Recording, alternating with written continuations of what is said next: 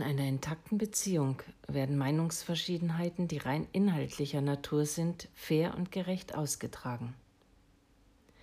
Herrscht jedoch grundsätzlich Einigkeit und Gleichklang, kann dies gefährlich werden, da die Beziehung nur durch diese inhaltliche Übereinstimmung zusammengehalten wird.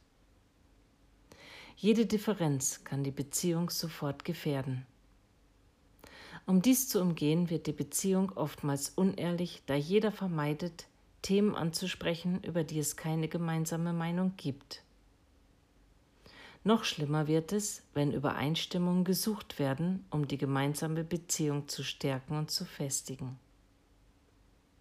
Heute mache ich mir bewusst, dass Meinungsverschiedenheiten vollkommen normal sind und sogar eine Beziehung festigen können. Wenn ich mich für den Gedanken öffne, einfach nur zuzuhören, ohne zu bewerten und zu beurteilen, gibt mir die Sichtweise meines Partners sogar die Chance, meinen Horizont zu erweitern indem ich die Welt mit den Augen des anderen sehe.